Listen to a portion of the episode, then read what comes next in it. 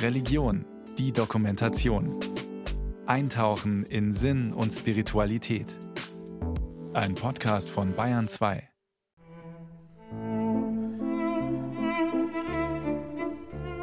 Ja, ich war einfach wahnsinnig verliebt. Ich war richtig verknallt, so wie ich das dachte, dass das in dem Alter nicht mehr möglich ist. Die Liebe war unverschämterweise in Tillmann Krämers Urlaubspläne eingebrochen. Kurz nachdem er eine lange Reise gebucht hatte, lernt er sie kennen. Er bricht die Reise ab und steht, anstatt seine Ferien zu genießen, vor ein paar Jahren auf dem Flughafen von Jakarta mit nur einem Gedanken. Nichts wie heim. Zurück zu ihr. Also mit Herzklopfen, ich dachte, das darf nie schiefgehen hier. Wie schaffe ich das? Aber alles scheint sich an diesem Tag gegen ihn verschworen zu haben. Verspätung, Koffer weg, egal, dann eben ohne Koffer weiter. Hetze von einem Flughafen zum anderen, Hochsaison, der Flug nach Deutschland schon aufgerufen. Schlange vor dem Gate, 200 Meter lang. Alles in mir sank zusammen, die Uhr raste in einem Tempo, wie ich sie noch nie habe rasen sehen. Und ich schüttel irgendwie den Kopf steht hinter mir ein kleines Männlein, man soll es nicht glauben, hat meinen Koffer und sagte, hier bin ich. und ich dachte, das es nicht, das ist ein Engel, aber ich sagte, das hilft doch nichts. Diese 200 Meter winkt er mit einer Geste, die die Welt gerettet hätte, geht an der ganzen Schlange vorbei macht ein formell dienstliches Gesicht und sagt, der da.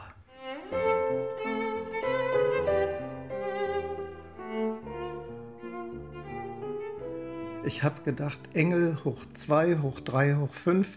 Ich wollte mich bedanken. Er sagte, das ist völlig selbstverständlich. Ich wollte ihm 50 Euro geben. Das kommt gar nicht in Frage. Und ich wurde schon durchgezogen durch die Kontrolle und war sowas von aufgewühlt und glücklich. Sie kommen manchmal, helfende Geister, genau im richtigen Moment. Sind sie Menschen, irdische Wesen? Oder tragen sie etwas vom Himmel in sich, wenn sie auftauchen? Sie geben einen Augenblick lang eine Ahnung davon, dass sich Hoffnungen erfüllen, dass brennende Wünsche Wirklichkeit werden können. Tillmann Krämer kommen noch viele Jahre später die Tränen, wenn er davon erzählt. Ich will nicht sagen, unsere Beziehung gerettet hat, aber wir wären totunglücklich gewesen. Ich hätte keinen nächsten Flug bekommen und sie in Düsseldorf vor lauter Not hätte sich die Nägel abgebissen. Und so haben wir uns in die Arme geschlossen. Happy End für den Augenblick. Solche Wendungen des Schicksals, ob sie groß oder klein sind, weltbewegend oder einzig eine Umarmung, einen Kuss, ein Lächeln hervorbringen, sie sind alle nicht planbar, nicht als Vorhaben in den Kalender einzutragen. Sie überraschen, sie sind unverfügbar. Und doch sind sie auch ganz und gar Wirklichkeit, Teil jedes Lebens, in kleinen und großen Ereignissen. Also es ist nicht so, dass es in der Ukraine jetzt angesichts des Schreckens kein Weihnachten gäbe. Ich hatte über Jahre den Wunsch gehabt nach einem dritten Kind. Und das war auch wirklich mehr ein Verlangen, es war keine Ratio. Ähnlich war es bei der ersten großen Beethoven-Sinfonie. Das war die fünfte. Kennt ja irgendwie jeder aus Werbung und Radio und was weiß ich was. Was kann da ich jetzt noch hinzufügen? In diesen Geschichten und Lebensaufgaben liegt, jedenfalls unter anderem, die Aufforderung Fürchtet euch nicht. Sie könnten ja gut ausgehen. Sie könnten die beteiligten Menschen weiterbringen. Alle machen die Erfahrung, dass sie angesichts großer Entwicklungen, der Begegnung mit Geburt oder sogar Tod, mit überwältigender Kunst, zu ihrer eigenen Stärke finden und dabei von außen Hilfe erfahren. Dennoch, eine Garantie dafür, dass das gut ausgeht, gibt es nicht.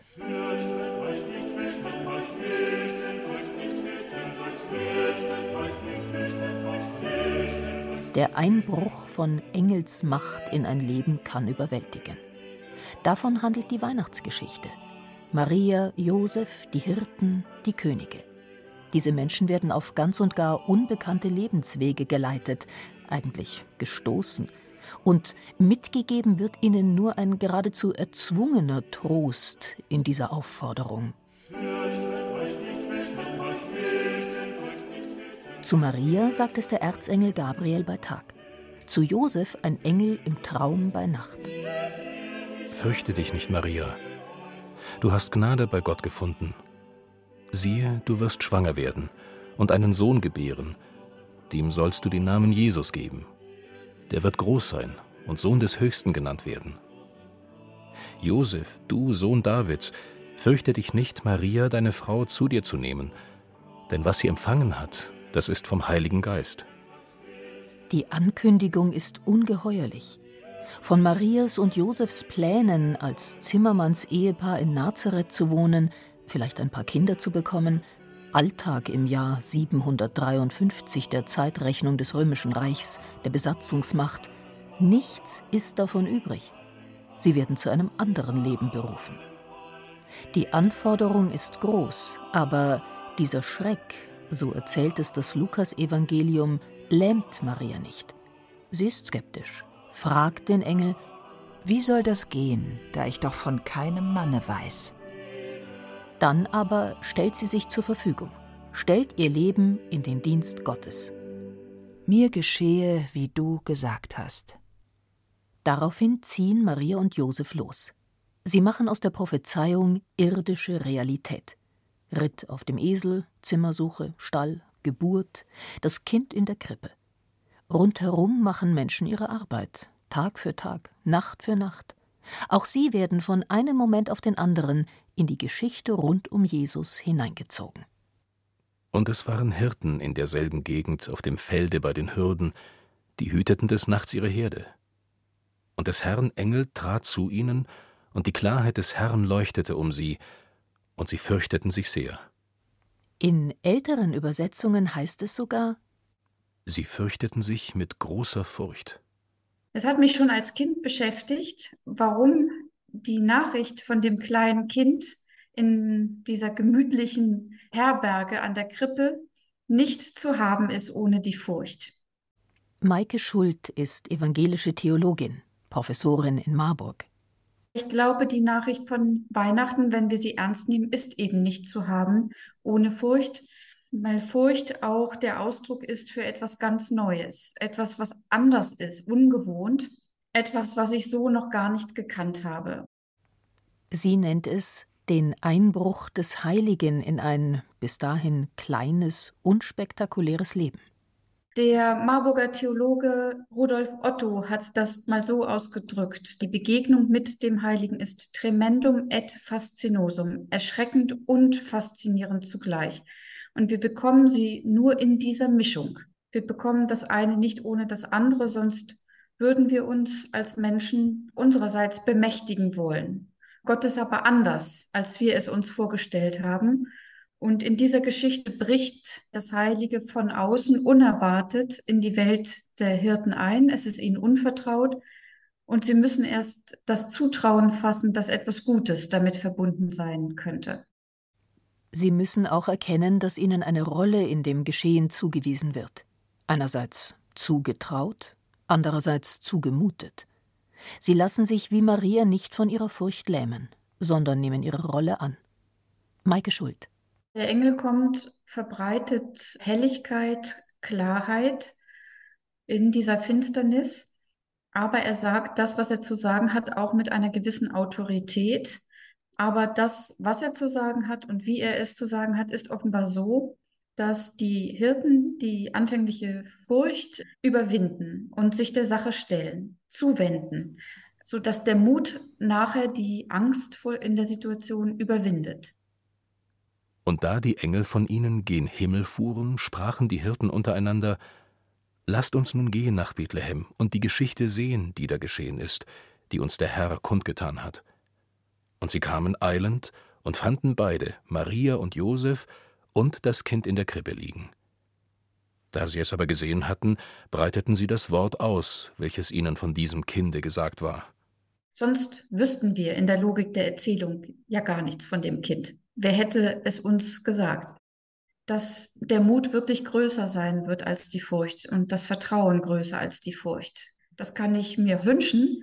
Ich kann es im letzten aber nicht machen. Ich muss mich einfach trauen, mich auf den Weg zu begeben und dann der Sache ins Angesicht zu schauen. Und da kommt dann auch was Gutes bei raus. Es geht nicht um ein abgepolstertes Leben, für das es immer eine Versicherung im Hintergrund gibt, sondern es geht darum, mit einem gewissen Mut sich den Aufgaben zu stellen, so wie sie eben auf einen zukommen. Ich hatte über Jahre den Wunsch gehabt nach einem dritten Kind. Und das war auch wirklich mehr ein Verlangen, es war keine Ratio. Andrea Mohr ist Künstlerin in Düsseldorf. Ihr Mann ist auch Künstler. Ihre Geschichte spielt vor 20 Jahren. Da haben beide zwei Kinder, eine Tochter und einen Sohn, zwölf und zehn Jahre alt, sind gerade in ein kleines Haus gezogen, die Rheinauen werden ihre Spielwiese. Aber Andrea fehlt etwas in der Familie. Das dritte Kind. Der Wunsch, der hat das alles überlagert und von daher die Gedanken auch gesteuert. Je mehr Jahre vergehen, je älter sie wird, desto mehr versucht sie ihre Sehnsucht mit Vernunft, selbst mit Gebeten zu vertreiben. Vergebens.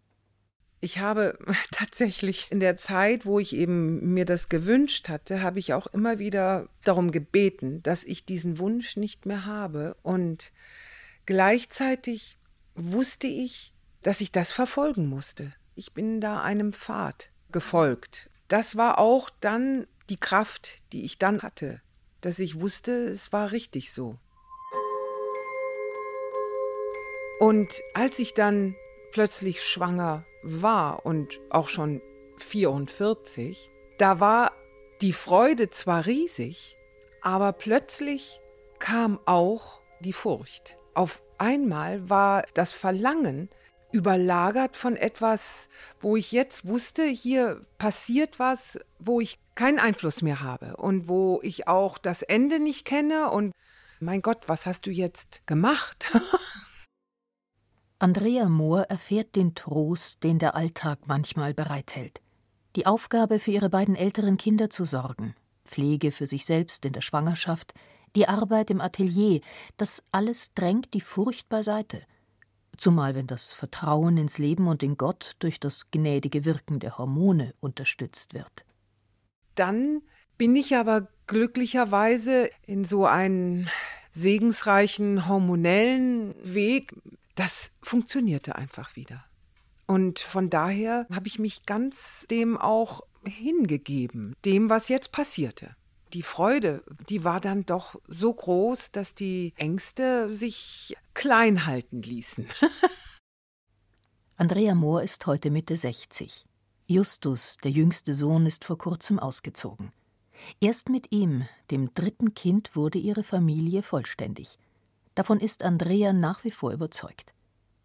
Aus der Erfahrung, wieder die Vernunft im Alter von 44 Jahren Schwangerschaft und Geburt durchzustehen, hat sie gelernt, ihre Ängste auch in anderen Situationen im Zaum zu halten. Und sie weiß, dass sie manchmal zur Zuversicht gedrängt werden muss. Was ich damit verbinde, ist eine Hoffnung, dass es mir immer wieder gelingt, mich nicht zu fürchten. Der Engel muss es den Hirten sagen. Das ist nicht so, dass die Hirten sich gegenseitig sagen, du, fürchte dich nicht, sondern man muss schon so eine Botschaft immer wiederholen und sich wirklich immer wieder getragen fühlen. Das ist immer wieder der Wunsch auch von mir als durchaus gläubiger Person, dass ich das mir immer wieder erneuern kann, diesen Glauben und dieses Vertrauen und dieses fürchte dich nicht. Fürchte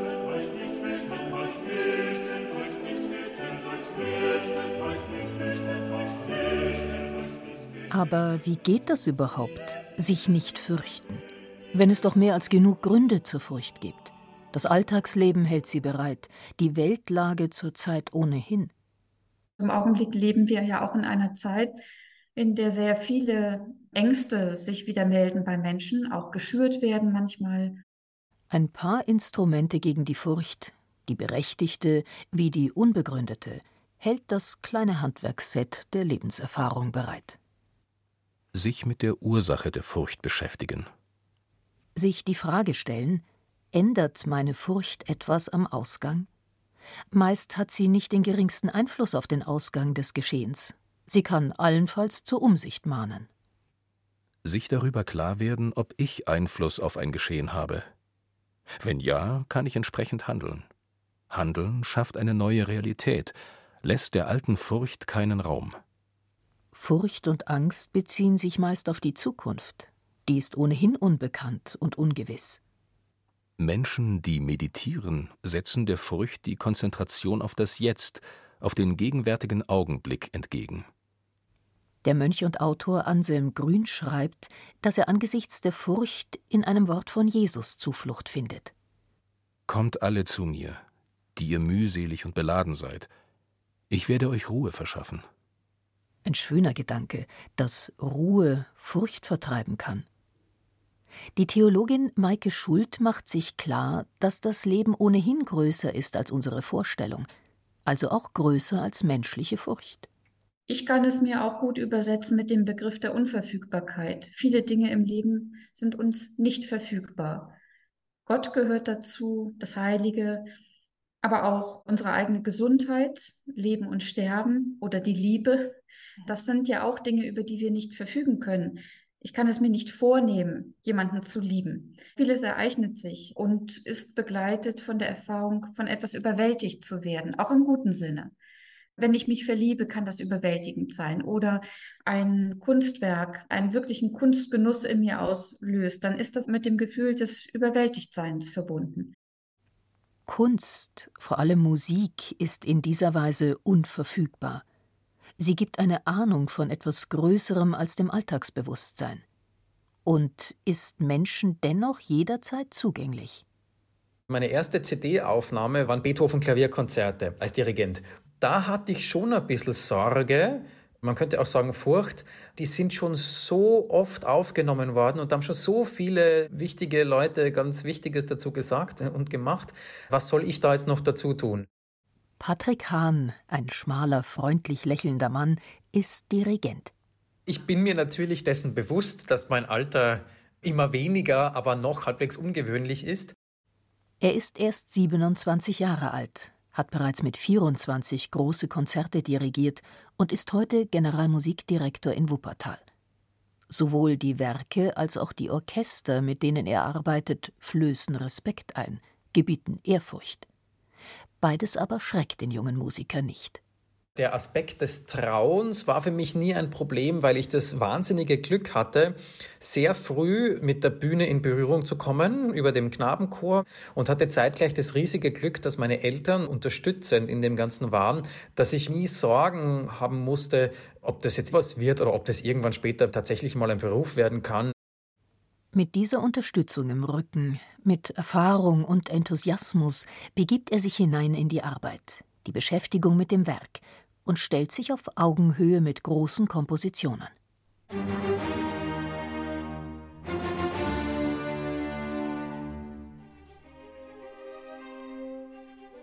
Ähnlich war es bei der ersten großen Beethoven-Sinfonie. Das war die fünfte.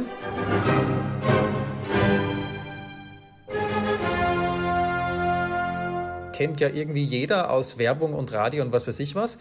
Was kann da ich jetzt noch hinzufügen? Das war vielleicht ein überrespektvoller Gedanke damals. Man muss halt einfach machen. Und ich habe mich dann mit den Werken beschäftigt. Und das war dann so eine wahnsinnige Freude, nicht nur diese Aufnahme zu machen, sondern dann eben auch diese Sinfonie später zu dirigieren. Das hat mir dann ein bisschen auch diese Furcht oder diese übertriebene Ehrfurcht genommen. Erfahrung, Selbstbewusstsein, Respekt gegenüber der Aufgabe, die Bereitschaft, es zu tun, so gut es jetzt geht. Überlegen, was kann im schlimmsten Fall geschehen, und den eigenen Fähigkeiten trauen und man selbst bleiben. Das sind Patrick Hahns Instrumente in Proben und danach auf der Bühne.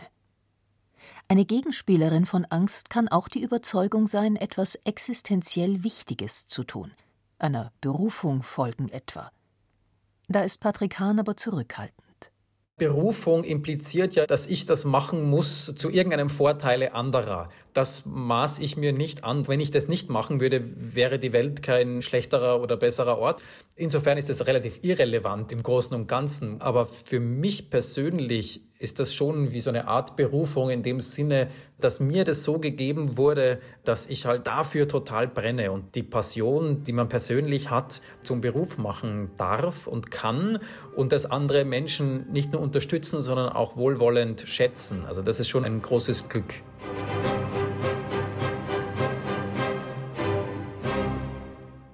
Der rettende Mensch, dem zu verdanken ist, dass man einen Flug gegen jede Wahrscheinlichkeit erwischt. Geburt, Beschäftigung mit einem großen Musikstück. Das sind schöne, positive Erfahrungen. Fürchte dich nicht. Die Beschwichtigung ist aber in Krisen besonders notwendig. Wenn noch die stärkste Zuversicht ins Wanken gerät, wenn es um Leben und Tod geht. Andrea Mohr hat dabei erfahren, dass unerwartete Hilfe kommt, die die Angst vertreiben kann, sogar als sie ihre Schwester am Lebensende begleiten musste. Eine große Anfechtung war sicherlich die Betreuung meiner Schwester, die viel zu früh hat gehen müssen, wo ich natürlich gebetet habe und ich auch in einem Kreis war, wo ich auch unterstützt wurde in meinem Gebet. Und trotzdem war der Weg, der war so vorbestimmt. Sie hat kein Glück gehabt in der medizinischen Betreuung und im Verlauf ihrer Krankheit. Und gleichzeitig ihre beste Freundin ist Pfarrerin und Seelsorgerin. Und auch da war es für mich ein unglaubliches Geschenk, natürlich auch für meine Schwester, dass wir jemanden dabei hatten, der eine solche Kapazität war, die einfach ein unerschöpfliches Wissen um diese Situation hatte und wir zu dritt die letzten Wochen wirklich einfach eine Gemeinschaft waren, getragen. Gefürchtet haben wir uns bestimmt alle drei, und gleichzeitig haben wir immer wieder uns gegenseitig halten können. Es ist vielleicht ein allzu gewagter Sprung, im Zusammenhang von Leben und Tod von der Ukraine, dem Land im Krieg, zu sprechen. Der evangelische Theologe Hans Lessing macht es aber. Er leitet den Weltbund der reformierten Kirchen und steht in engem Kontakt mit ukrainischen Kirchengemeinden. Furcht helfe da auch nicht weiter, obwohl Menschen sicher leiden werden in der nahen Zukunft. Gerade in der Ukraine, wo es ja, wie es im Augenblick aussieht, auf absehbare Zeit keine Lösung geben wird, die man mit gutem Gewissens als Frieden bezeichnen kann. Sondern es wird weiter Gewalt geben, es wird weiter Bedrohung geben, mit allen Konsequenzen, die das für die Menschen und die Gesellschaften hat. Gerade in dieser Situation ist es wichtig, dass Menschen eben auch in der Lage sind, eine bessere Perspektive einzunehmen. Dass sie mitmenschliche Stärke entwickeln, die Hans Lessing bereits beobachtet. Es gibt eine Vielzahl von Organisationen, die vor Ort den Menschen ermöglichen, in Ansätzen menschlich zu leben. Und in einem komplexen Land wie der Ukraine mit den unterschiedlichen ethnischen Identitäten, den unterschiedlichen Sprachen, den unterschiedlichen schrecklichen Erfahrungen aus den verschiedenen Kriegen, da gibt es also doch eine Menge von Verständnis und Verständigung, dass Menschen sich kennenlernen und in der Zusammenarbeit auch was Gemeinsames entwickeln dass der Mut wirklich größer sein wird als die Furcht und das Vertrauen größer als die Furcht. Dass sich diese Haltung einstellt, bei Menschen in Not, bei Menschen in Freude, darauf kann man hoffen, sagt die Theologin Maike Schuld. Das kann ich mir wünschen, ich kann es im letzten aber nicht machen. Fürchtet euch nicht. Fürchtet euch nicht. Fürchtet euch, fürchtet euch. Alles das ist in diesem Satz fürchte dich nicht nicht gesagt. Es geht nicht um ein abgepolstertes Leben, für das es immer eine Versicherung im Hintergrund gibt, sondern es geht darum, mit einem gewissen Mut sich den Aufgaben zu stellen, so wie sie eben auf einen zukommen.